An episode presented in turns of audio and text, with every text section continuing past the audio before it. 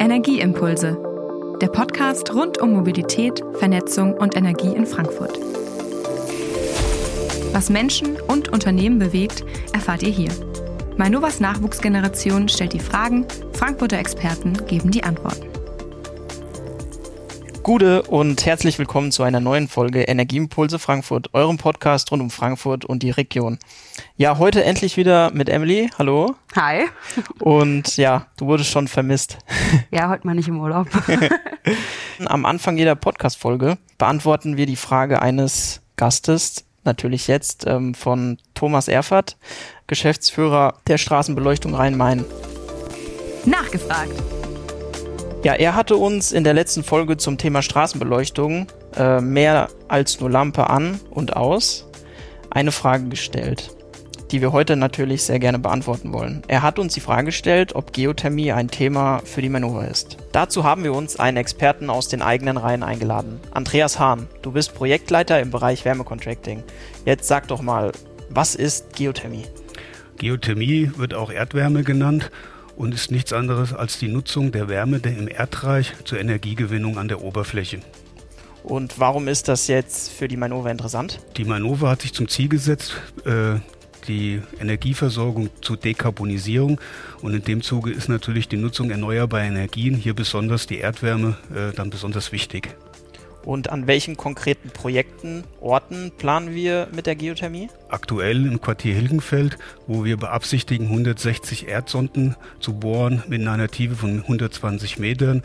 Des Weiteren unterstützen wir die Bäderbetriebe in Frankfurt äh, bei der Geothermie für das Rebstockbad und diverse Immobilienprojektentwickler äh, bei ihren Wohnbauprojekten. Vielen Dank, Andreas. Sehr spannende Einblicke ins Thema Geothermie bei Manova.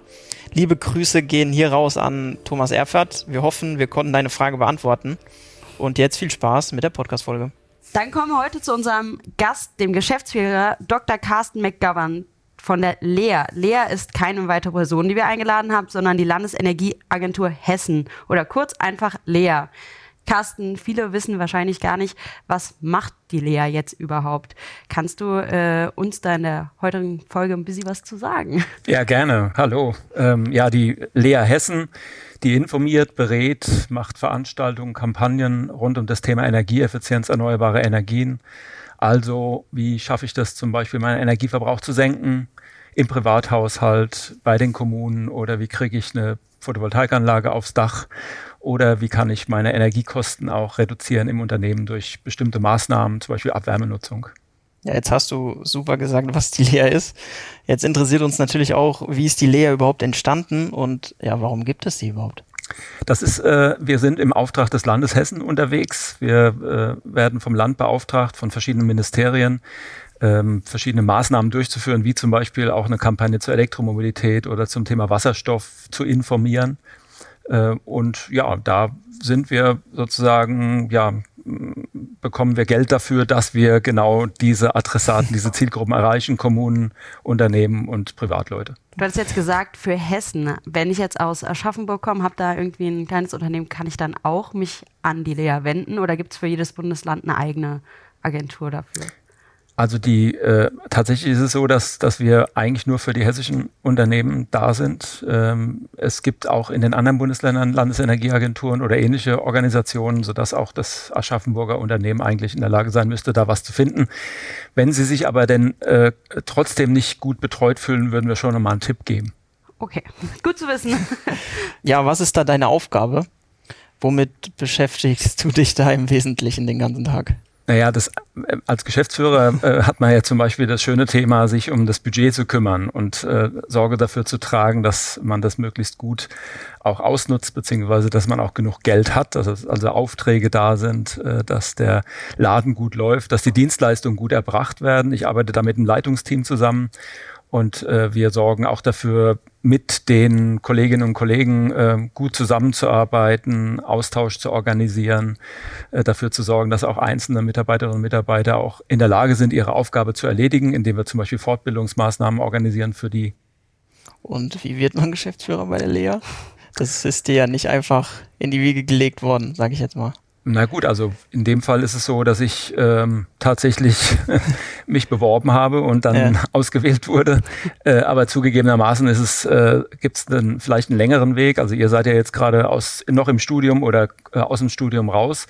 Ähm, da empfiehlt sich eigentlich immer, äh, bestimmte Verantwortung auch mal irgendwann zu übernehmen. Also erstmal einen guten Job zu machen und dann auch ein bisschen Verantwortung zu übernehmen. Bereit zu sein, zum Beispiel mit Personalfragen auch umzugehen. Das gehört zum Beispiel auch zum Job von Geschäftsführer dazu, einerseits Personal einzustellen, aber eben auch vielleicht manchmal unangenehme Entscheidungen zu treffen, wenn irgendwas nicht so gut läuft. Äh, also so, und da kann man sich auch ähm, langsam reinarbeiten und dann Verantwortung tragen. Und wenn ihr dann die richtigen Leute findet, die euch auch vertrauen, dann werdet ihr auch gerne Geschäftsführer der Landesenergie. und was reizt dich da an deiner Aufgabe besonders? Naja, ich bin schon jemand, der möchte, dass wir auch in der Wirklichkeit was verändern. Also ich mich reizt daran, dass wir durch unsere Tätigkeit dafür Sorge, sorgen können, dass Energiewende und Klimaschutz in Hessen wirklich vorankommen. Also dass man wirklich weniger CO2 in Hessen emittiert, mhm. äh, dass Energie ähm, ja erneuerbar erzeugt wird. Also das reizt mich schon sehr, weil ich finde, das ist eine wertvolle und sinnvolle Aufgabe und da äh, arbeite ich gerne dafür. Was ist denn dein Energiespartipp, wenn wir jetzt mal persönlich auf dich gehen, den du immer im Freundeskreis platzierst, weil er halt auch richtig effektiv ist? Also am meisten Energie und auch Geld spart man dadurch, dass man die Heizkosten senkt ähm, und die, die, die Heizungstemperatur senkt. Äh, ein Grad macht sechs Prozent Energieeinsparung aus. Mittlerweile wissen das sehr viele. Äh, und das kann in der Familie mit einem Vier-Zimmer-Wohnung oder auch Haus kann das schon mehrere hundert Euro ausmachen. Also 300, 400 Euro alleine dadurch, dass man zwei Grad Temperatur runterfährt. Und das bedeutet gar nicht ja, dass in jedem Raum es kalt sein muss, sondern das bedeutet einfach nur, dass man insgesamt zwei Grad senkt. Also ich habe mhm. zum Beispiel in dem Raum, wo ich mich aufhalte, immer noch eine relativ gute Temperatur, Wohlfühltemperatur. Und in den anderen Räumen, die ich nicht so oft benutze, da stelle ich das Thermostat ein bisschen runter. Wenn ich denn mehr Räume habe, klar. Ich habe das mittlerweile äh, bei mir zu Hause so gehandhabt, dass wenn ich irgendwas backe und dann der Ofen an war, dann lasse ich einfach den Ofen danach offen, damit äh, ja, die Hitze auch noch genutzt wird. Und äh, ansonsten habe ich die Heizung auch relativ unten, weil es geht natürlich aufs Geld. Genau, äh, also Zeit. es kostet viel Geld und das ist auch eine insofern eine sinnvolle Verbindung, als dass wir dann eben auch die gewünschten Effekte haben, Energie einzusparen. Das ist dann nicht so notwendig, die mit fossiler Energie zu erzeugen, sodass auch wieder CO2-Emissionen dann dadurch entstehen. Also es ist insgesamt ein positiver Effekt. Aber diese Heizkosten ist das meist bei den meisten Leuten das, das höchste. Es gibt noch so ein paar Leute, die spielen zum Beispiel gerne PC nachts auch mhm. und dann vergessen die irgendwann den PC abzustellen und dann läuft er die ganze Zeit, weil sie ja um morgens unbedingt gleich wieder weiterspielen müssen. Da kann ich nur dazu sagen, diese Dinger, die verbrauchen auch ganz schön viel Energie, so 500 Watt pro Stunde. Das ist eine Menge und das dann, wenn man das dann einfach laufen lässt äh, und äh, noch nicht mal so einen richtigen Standby hat, äh, da, das geht auch ins Geld. Ich glaube, äh, die Podcast-Folge leite ich mal mit schönen Grüßen an meinen kleinen Bruder weiter. Meine Eltern werden sich freuen. Genau. Ja, Thema Energie ist ja sowieso aktuell äh, sehr, sehr groß. Wir haben da so, wir haben da auch ein paar Sonderfolgen schon dazu gemacht oder zumindest eine, wo ich auch dabei war. Äh, wir müssen uns damit als Energiedienstleister beschäftigen. Ihr müsst euch als Lea da auch mit beschäftigen, du als Geschäftsführer. Aber woher bekommt ihr eure Infos? Habt ihr da Experten, die, keine Ahnung, den Markt analysieren? Weil man bekommt ja mittlerweile auch super viele Fake News, einfach weil das Thema so in aller Munde ist. Naja gut, also wir haben erstmal sind es bei uns Leute, die auch, äh, gut ausgebildet sind, also die bringen schon mal Wissen mit. Äh, wir arbeiten ja auch eng mit dem Hessischen Wirtschaftsministerium und Energieministerium zusammen. Die sind auch relativ gut informiert. Äh, dann, äh, was auch immer hilft, ist, dass man sich Originalquellen anguckt. Also wenn zum Beispiel das heißt, irgendwo ich lese was in, äh, im, äh, Social Media oder in der Zeitung, dass das Ministerium XY irgendwas gesagt habe, dann ist es immer ganz gut mal zu gucken, ja, was haben sie denn jetzt wirklich gesagt? Weil das stimmt nicht immer übereinander. Und gerade bei zum Beispiel so Vorschriften wenn der, wie, wie der Energieeinsparverordnung, die der Bund rausgebracht hat, ist schon immer ganz gut genau hinzugucken. Oder bei dieser Strompreisbremse oder Gaspreisbremse, was haben die da jetzt genau definiert? Also da Originalquellen angucken, ist generell empfehlenswert, auch für Internetnutzer. Nicht einfach darauf verlassen, bloß weil jemand im Internet was schreibt, aber das mhm. wisst ihr, ist es richtig. Okay, äh, habe ich soweit verstanden, macht auf jeden Fall insgesamt relativ viel Sinn. Ähm, aber wie läuft es dann konkret ab? Ruft dann irgendwie, keine Ahnung, Firma XY mit dem und dem Handwerker bei euch an und fragt, ja, was muss ich denn jetzt eigentlich machen? Oder wie ist da der Werdegang? Also gehen die Unternehmen auf euch zu? Geht ihr auf die Unternehmen zu? Wie, wie funktioniert das? Beides. Also wir haben auf der einen Seite äh, schon seit vielen Jahren äh, auch mit einem Partner in dem Bereich äh, dafür gesorgt, dass Unternehmen davon erfahren, dass es eine Energieeffizienzberatung gibt für Unternehmen. Und ähm, dann äh, sind, haben die davon mitbekommen durch eine Informationsveranstaltung, durch Broschüren oder vielleicht auch durch einen Social Media Post. Und dann wenden die sich an, an uns oder beziehungsweise auch an den Partner, das ist das RKW Hessen, die da für uns auch arbeiten und äh, wir beraten die dann. Oder wir haben eben auch in letzter Zeit häufige Unternehmen, die auch bei uns anrufen und jetzt in ihrer Not, weil Energie plötzlich ein großes Thema ist für viele und auch existenzbedrohend sein kann. Äh, und dann werden die natürlich gerne auch von uns beraten. Seid ihr dann mehr so für die kleinen Bäckerläden verantwortlich oder würdet ihr jetzt auch den großen Flughafen beraten oder was ist so euer Aufgabengebiet so? Also wir sind bei den ganz großen Unternehmen wahrscheinlich nicht unbedingt der Ansprechpartner, der jetzt äh, die breite Range von Energiesparmaßnahmen dort für die alle abdecken kann. Erstens mal ist das dann riesig und zweitens mal ist es so, dass die meisten ziemlich gut aufgestellt sind und das sowieso alles schon wissen. Da könnten Spezialfragen interessant sein. Also zum Beispiel die Nutzung von Wasserstoff kann da spannend sein oder äh, also gerade Fraport äh, beispielsweise. Das macht ihr dann aber auch. Das kann, das kommt dann auch vor, genau. Aber sonst haben wir eher mit kleineren, mittleren Unternehmen zu tun, aber teilweise auch, äh, also größeren von den kleineren Mittlern, also über 500 äh, Mitarbeiter gab es auch schon. Aber eben auch bis hin zu der von dir schon angesprochenen Bäckerei oder einem Gasthaus oder einer Gastwirtschaft. Gibt es da auch, also generell, wenn man jetzt sagt, gut, ich möchte jetzt nicht unbedingt äh, da direkt anrufen, ich versuche es nochmal auf eigene Faust, gibt es da irgendwie äh, online irgendwelche Tipps oder irgendwie eine Fördermittelauskunft oder sonst etwas, wo man dann eben äh, mal vorbeischauen kann? Also wir haben auf unserer Homepage äh, an der, der Adresse hessen-spart-energie.de so ein paar Tipps und da findet man auch ein paar Hinweise für Unternehmen. Und wir haben auch auf spezialisiert nochmal für Unternehmen auch so ein paar Tipps auf, an einer Stelle zusammengestellt. Es gibt auch eine Broschüre bei uns, die äh, informiert über die besten 50 Energieeffizienztipps für Unternehmen. Äh, das sind alles Maßnahmen, die man ein bisschen planen muss, aber die auch einiges bringen. Okay, das klingt ja auf jeden Fall äh, schon mal gut. Vielleicht hilft es dem einen oder anderen ja jetzt schon und äh, schaut mal nebenbei auf die Webseite drauf. Ja, äh, jetzt hast du von den 50 Tipps schon gesprochen, ähm, wenn wir gerade bei den Gewerbetreibenden sind. Ähm, mit welchen Maßnahmen lässt es sich am besten starten, sage ich jetzt mal, wenn, wenn eure Leistung jetzt in Anspruch genommen wird? Also kommt immer jetzt darauf an, um was es genau geht. Also wenn es darum geht, dass man sagt, wir möchten langfristig unseren Energieverbrauch senken, dann sind diese 50 Energieeffizienztipps sehr gut. Da steckt zum Beispiel drin, dass man Abwärme, die man irgendwo produziert im Unternehmen, in so einem Bäcker, in der Bäckerei, der Ofen, ne, der Abwärme produziert, dass man diese Abwärme entweder äh, nicht so stark aufkommen lässt, indem man den besser isoliert oder wenn sie dann noch da ist, dass man sie auch wieder in das System einspeist, an anderer Stelle heizt, zum Beispiel damit, ja, also kann man verschiedene Dinge machen. Der offene Backofen, ne, das ist im Grunde das, das kann man ja dann auch direkt mit, mit entsprechenden Installationen auch irgendwo anders hinleiten. Sowas ist natürlich ein bisschen aufwendiger, also solche äh, investiven Maßnahmen das ist aber was, was sich dort findet. Und jetzt gibt es natürlich aber auch Unternehmen, die sagen, ich will jetzt was tun und ich möchte genau. das jetzt meine, und jetzt habe ich ein Riesenproblem. Da gibt es auch von uns Tipps, die äh, setzen eben zum Beispiel daran an, dass man durch das Verhalten was ändern kann. Das ist dieses, zum Beispiel die Frage, muss man das warme Wasser jetzt zum Händewaschen benutzen? Also das ist eine einfache Sache, aber wenn da ganz viele sind, dann macht das schon was aus. Oder äh, beispielsweise auch natürlich da auch im Betrieb die Temperatur, mit der da geheizt wird, ist wichtig auch so kleine Tipps wie zum Beispiel, dass man in der Toilette, wo es immer so ein bisschen unangenehm riecht, dass man da nicht das Kipp, das Fenster auf Kipp stellt, so auf Dauerlüftung und gleichzeitig die Heizung unten anlässt. Das finden Sie, wenn ihr irgendwo unterwegs seid in Hessen, findet man garantiert immer noch irgendwo. Ja, da ist, das kann man so im Grunde ja bildlich so sagen, da flattern die Geldscheine im Grunde aus dem mhm. Fenster raus. Ne? Also so ist das. Und solche praktischen Tipps äh, geben wir auch. Mhm. Äh, und die, ähm, was auch noch wichtig ist, sind vielleicht auch so da gar Dinge, die man auch selbst einfach machen kann in einem Unternehmen, kleineren Unternehmen. Die können zum Beispiel gucken, ob die Türen und die Fensterdichtung wirklich gut noch funktionieren. Die sind vielleicht schon ein bisschen älter.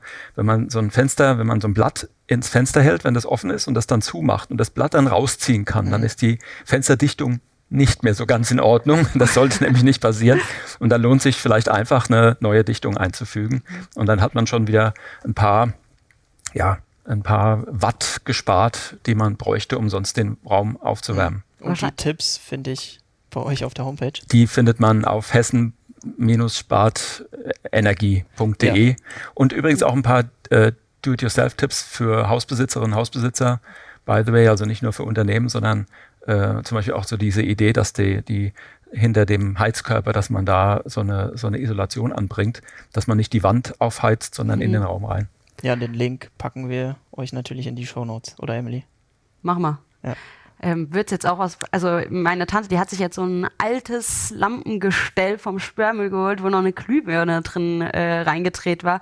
Wird es auch schon helfen, wenn ich keine Ahnung, in irgendwelchen Betrieben mit drei Mann sind bestimmt noch einige, die ihre Lampen lange nicht mehr ausgetauscht hat, wenn ich das dann einfach auf LED umstelle? Ja, definitiv. Also LED, ähm, also wenn es wirklich eine alte Glühbirne ist, da hat man 80, 90 Prozent Einsparung. Und wenn man dann auch äh, sagt, okay, ich muss es ja nicht jetzt übertreiben mit den LEDs, es gibt ja auch Leute, die tauschen was Altes auf, aus und, und haben dann plötzlich zehnmal mehr neue LEDs, da ist natürlich die Einspareffekt nicht mehr so groß. Ne? Mhm.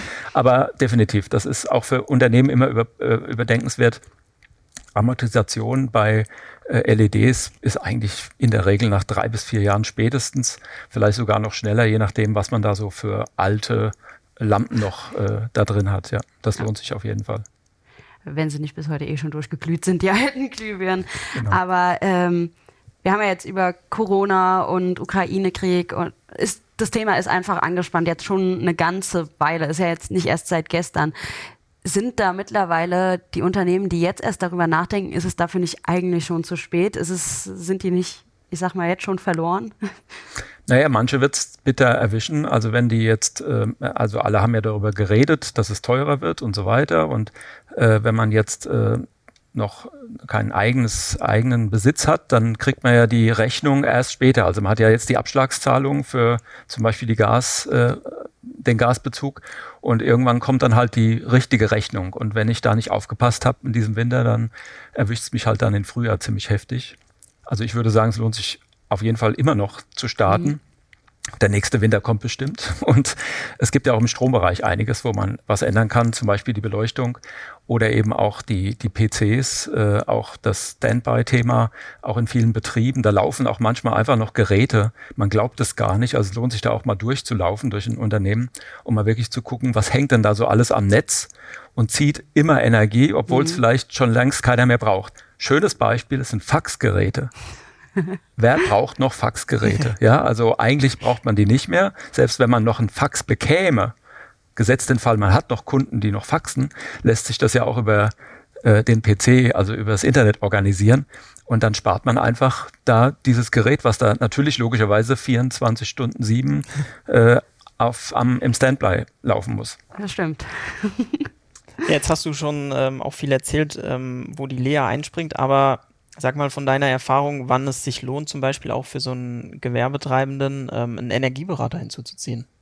Ja, also wenn man, jetzt nehmen wir ein Hotel an, ja. die haben ähm, die ganzen Jahre über eigentlich das Thema Energie nicht besonders stark angeguckt, weil da, sagen wir mal, hat man bei so geringen Energiekosten hat man eigentlich Geld verdient durch das normale Geschäft. Jetzt sind die gestiegen und äh, da lohnt sich immer ein, wenn man jemanden da organisieren kann, mhm. äh, kommen immer Tipps raus. Wir merken das in unserer Beratung auch. Man macht einen kleinen Durchgang, man stellt fest, wo bestimmte Probleme sind, wie die vorhin schon angesprochenen Fensterdichtungen oder aber auch das Thema äh, Einstellung der Thermostate. Also wie mache ich das denn, dass mein, meine Gäste sich wohlfühlen? Also die sollen ja, wenn die kommen, dann wollen die es warm haben. So, wenn ich jetzt das Zimmer, weil ich Energie sparen will, so ein bisschen runter reguliere, dann, dann, dann, dann, drehen die natürlich die Heizung ganz auf, auf fünf. Ne? Mhm. So, und dann ist es irgendwann zu heiß. Und dann machen sie das Fenster auf. Und dann machen sie aber nicht die von fünf wieder runter, sondern lassen es vielleicht an. Muss man leider damit rechnen. Sodass dann die äh, angeforderte Wärme wieder durchs Fenster rausgeht. Was kann man machen? Digitale Thermostate. Ist es so einfach, auf digitale Thermostate umzuschalten.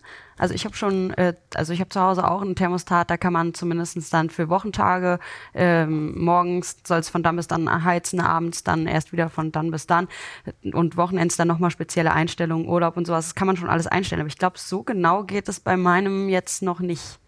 Äh, es gibt die eine Variante, da stellst du das an dem Thermostat, an dem digitalen direkt ein, also sozusagen in der Programmierung des Thermostats. Und dann gibt es aber ja auch die, die dann eben noch mit dem, äh, mit dem, mit dem, wie heißt das Ding, äh, mit der, der Zentrale sozusagen kommunizieren. Und mhm. ich kann dann auf dem Laptop äh, das dann entsprechend einstellen. Äh, die sind noch besser sozusagen planbar. Mhm. Äh, aber was ich vorhin auch meinte, ist ja diese, diese Sache, dass die so, eine, so einen automatischen Aussteller haben. Also das mhm. Thermostat mhm. fühlt dann die kalte Luft und regelt dann ab. Aber ansonsten ist, ist, ist das, äh, das digitale Thermostat, wo ich zum Beispiel auch eine Nachtabsenkung einstellen kann, natürlich auch ein guter Punkt.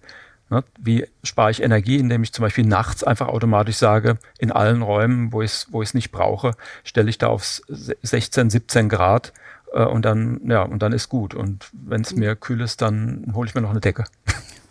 Ja, jetzt hattest du auch ähm, gesagt, natürlich ähm, Energie Energieberater hinzuziehen ist immer äh, eine sinnvolle Idee äh, mit dem Thema Partnerschaften. Äh, mit wem arbeitet ihr als Lea zusammen? Ähm, auf denen ihr auch natürlich immer hinweist, sind immer Netzwerke. Ähm, welche sind welche sind es auf der einen Seite und wie sind eure Partner aufgestellt? Also wir haben auf der einen Seite Auftragnehmer, mit denen wir zusammenarbeiten, mhm. äh, aber wir haben natürlich auch äh, ein paar ja, Netzwerke, wie zum Beispiel ähm, laden wir auch immer Energieberater ein äh, zu einem Treffen im, im, im Ende des Jahres, Energieberatertag. Und es gibt auch Verbände, mit denen wir da zusammenarbeiten. Äh, um einfach mit denen auch über einen fachlichen Austausch zu kommen. Auch das Thema Contracting haben wir ein Contracting-Netzwerk äh, zum Beispiel, was wir das Land betreuen. Und äh, so gibt es auch im Bereich Wasserstoff, im Bereich E-Mobilität äh, verschiedenste ja, Netzwerke, wo Verbände eine Rolle spielen, wo auch einzelne Unternehmen auch dann hinkommen und sich auch mal zum Beispiel bei einer Veranstaltung mal vorstellen, ihr, ihr Angebot vorstellen können. Äh, aber immer so von unserer Seite aus, dass es natürlich neutral sein muss. Also wir mhm. machen ja, jetzt nicht für einzelne, für einzelne Unternehmen der Werbung. Ja, jetzt hast du das Stichwort Contracting erwähnt.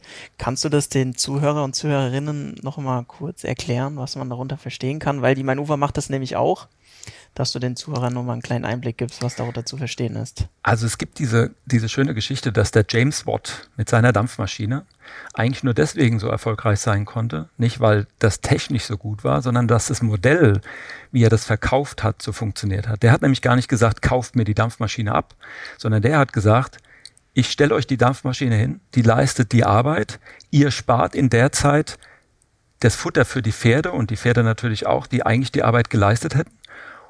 Und das, was ihr von dem, was ihr einspart, da gebt ihr mir an, am Ende des Jahres einen Teil ab.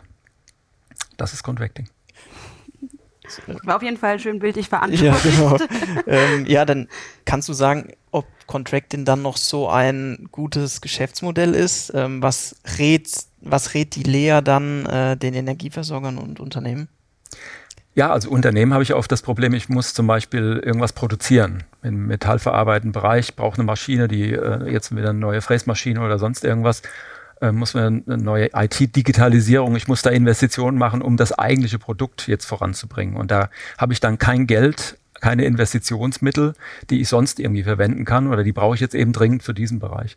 So, und wenn das aufkommt, dass man das so machen, dass das so ist, dann muss ich ja irgendwie sehen, wie kann ich denn dann vielleicht diese Energieeffizienzmaßnahme oder auch die Energielieferung, die dann jemand braucht, wie kann ich die organisieren? Also frage ich einen Contractor, willst du das nicht für mich machen? Und bezahle dann im Idealfall aus der Einsparung äh, diesen Contractor. Also wenn ich jetzt einen bestimmten Energieverbrauch habe, äh, outsource das, lass mir ein Angebot geben, zum Beispiel wie einem Unternehmen wie der Mainova, auch andere machen sowas, ja, und äh, dann rechnen die mir das aus, was das bringen würde und ich bezahle vielleicht dieselbe Summe wie vorher für meine Energie, äh, aber muss mich nicht um die Energieeffizienzmaßnahme kümmern, weil das der Contractor macht.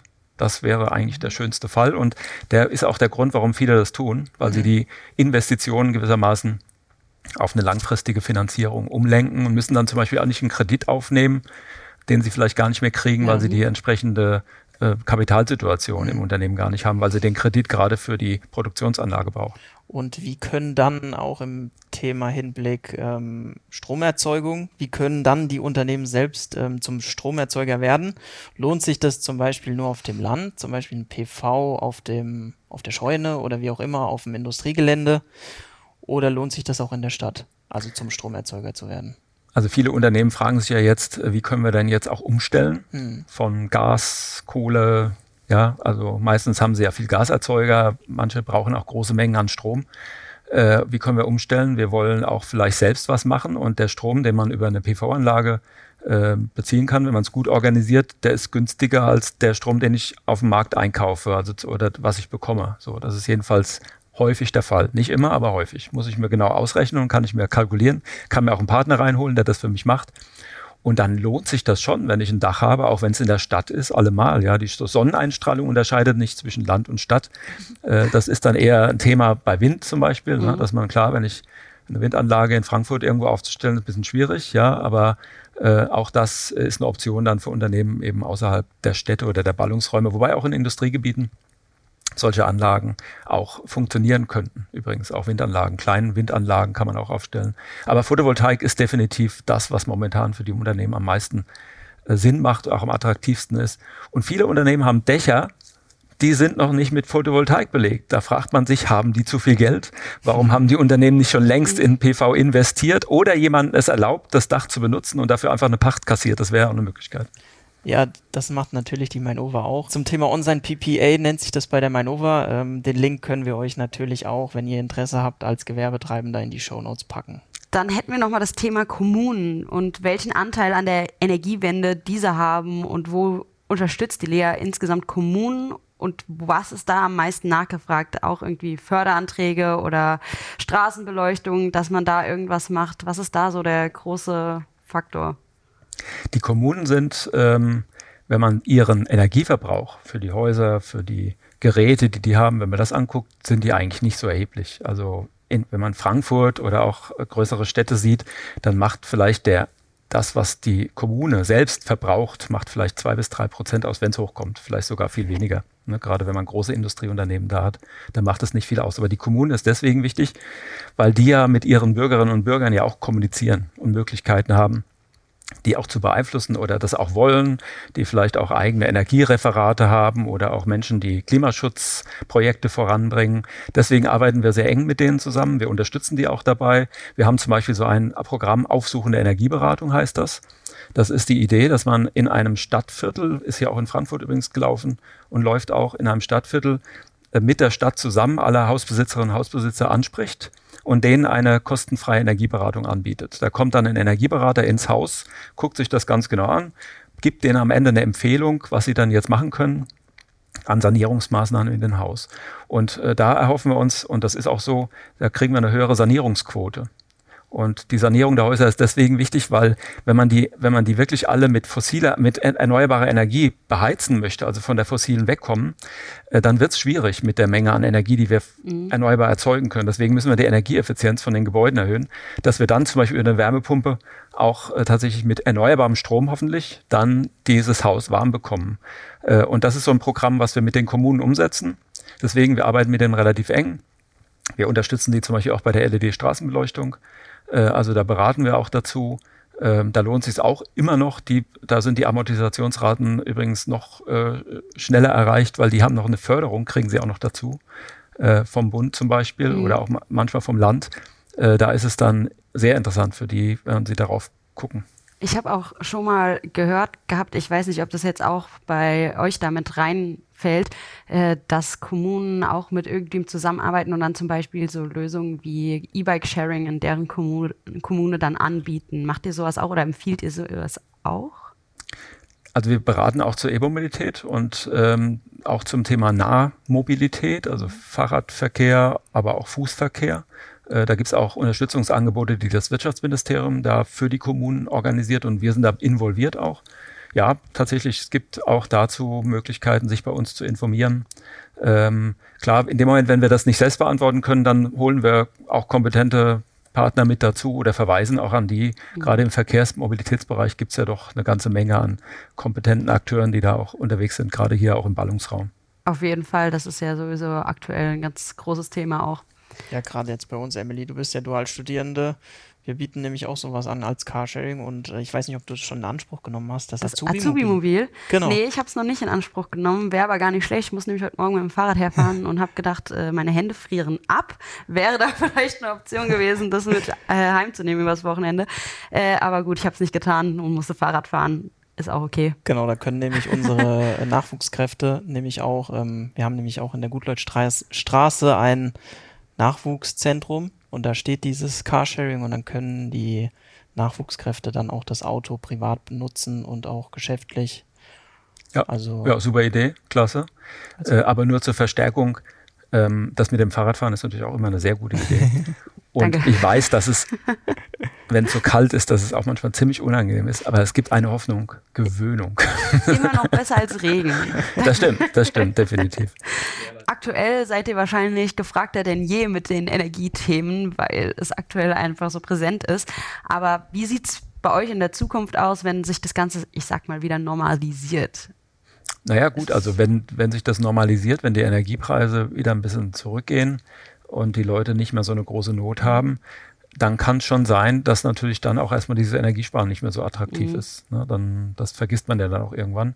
Und dann wird es unsere Aufgabe sein, als Landesenergieagentur immer noch mal dran zu erinnern, dass es auch noch andere Gründe gibt, warum das wichtig ist, dass wir unseren Energieverbrauch senken.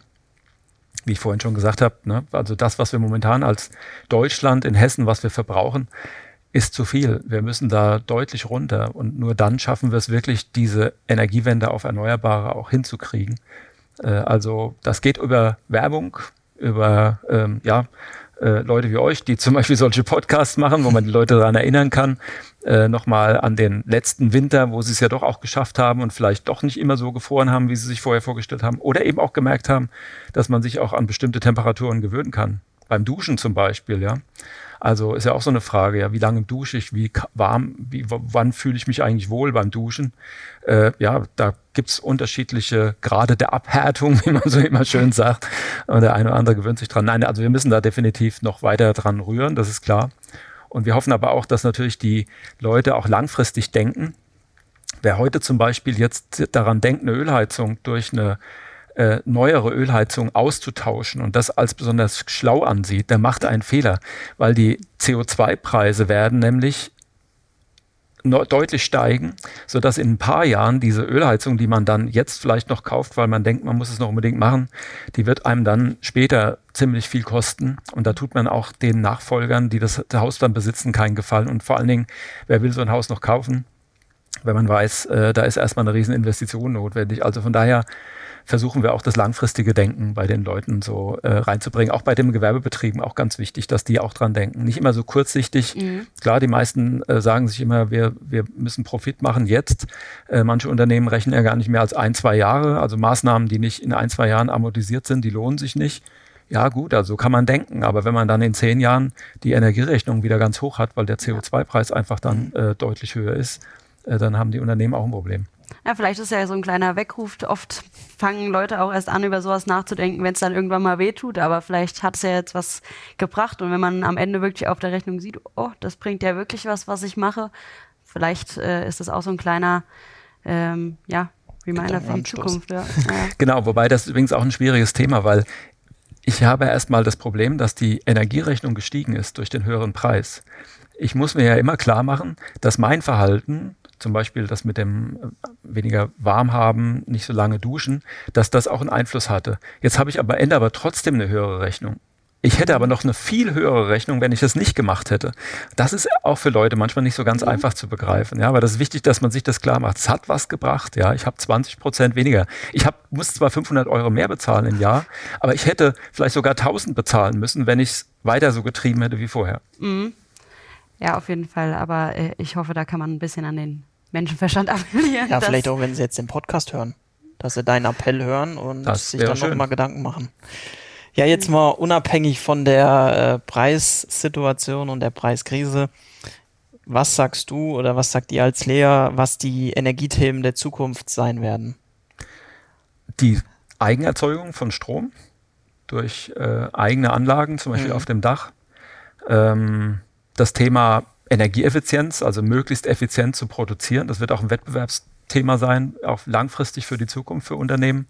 Also meine These, steile These vielleicht, diejenigen, die am energieeffizientesten sind, die werden on the long run auch im Wettbewerb äh, die Vorteile haben. Die können dann investieren. Das Geld, was sie da nicht benutzen, können sie investieren in andere Sachen, äh, die dann hoffen, auch in Innovation, in, in Personal, in Fachkräfte, Nachbildung, äh, äh, Fachkräftegewinnung, aber auch äh, Fortbildung.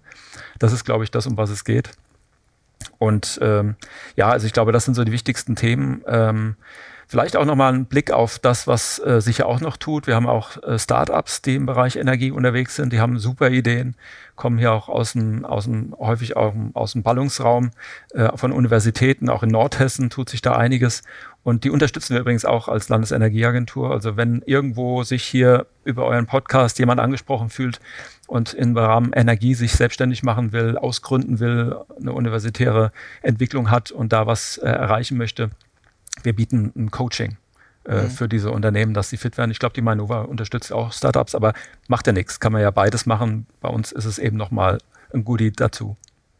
Machen wir zusammen. ja, das war's mit unseren Fragen. Zumindest mit den äh, offiziellen Fragen, denn jetzt macht genau. der Basti noch eine Schnellfragerunde mit dir. Impulszeit. Ja, einfach kurz und knapp antworten. Das ist entweder oder Fragen und äh, da würde ich einfach mal anfangen. Dein erster Gedanke an Frankfurt? Hochhäuser. Dein Lieblingsplatz in Frankfurt und der Region? Am Rhein. Schlager oder Rock? Rock. Süß oder sauer gespritzter Apfelwein? Sauer. Urlaub am See oder am Meer? Am Meer. Homeoffice oder Büro? Büro. Fußball oder Formel 1? Fußball. SVW in Wiesbaden oder Eintracht Frankfurt? Eintracht. Windräder oder Sonnenkollektoren? Windräder. Tesla oder E-Bike? E-Bike. Was gibt dir Energie?